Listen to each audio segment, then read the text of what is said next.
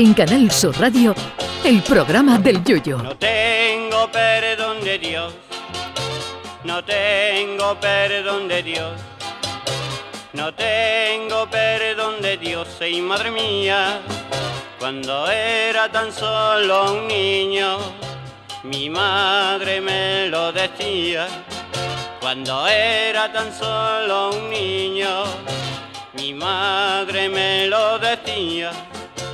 No tengo perdón de Dios, no tengo perdón de Dios, no tengo perdón de Dios. Perdóneme usted, madre mía, tengo yo un barquito velero que me queda en medio del duero.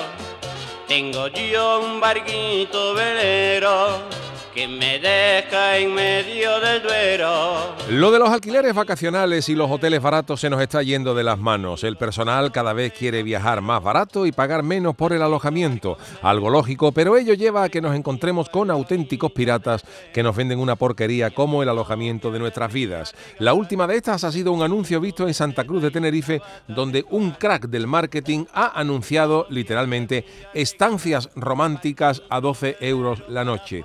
Sin duda un precio maravilloso para Tenerife si nos olvidamos que la estancia romántica consiste en pasar la noche en una tienda de campaña montada sobre el cemento de una azotea de un edificio.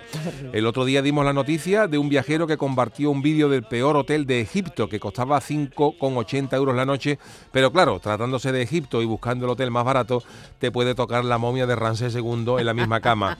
De hecho, este viajero se encontró con que la puerta de al lado del hotel era un establo y un poco más y lo atiende un borrico en la recepción para tomarle los datos. El polvo era tal que si abrías la ventana y entraba al aire te parecía que estabas en Londres de la niebla que hacía. Las sábanas estaban como si hubiera acostado Chewbacca a dormirse una siesta, con más pelos que el lavabo del hombre lobo, y el cepillo del retrete había presentado una denuncia ante UGT para no tener que meterse ahí. Eso sí, la habitación tenía vista directa a las pirámides, eh, que para un servidor ya podía tener hasta comunicación directa con la cámara funeraria de Tutankamón, que yo no me meto de ahí ni a tiros. Y buscando en internet los peores hoteles del mundo me he encontrado con cosas gloriosas. En muchos países adoran el uso de la moqueta en las habitaciones, cosa que queda muy bonita a la vista, pero que si no se le pasa a la aspiradora desde tiempos inmemoriales, aquello puede albergar unos ácaros que pueden atacar a un caniche en pandilla, o los mismos ácaros se pueden sentar contigo a jugar al mus por la noche si viajas solo. Y cuando la suciedad se combina con la humedad, aquello se convierte en un laboratorio biológico que podría haber hecho las delicias de don Gregorio Mendel y sus experimentos con guisantes para investigar la genética, pero que a nosotros nos echan para atrás.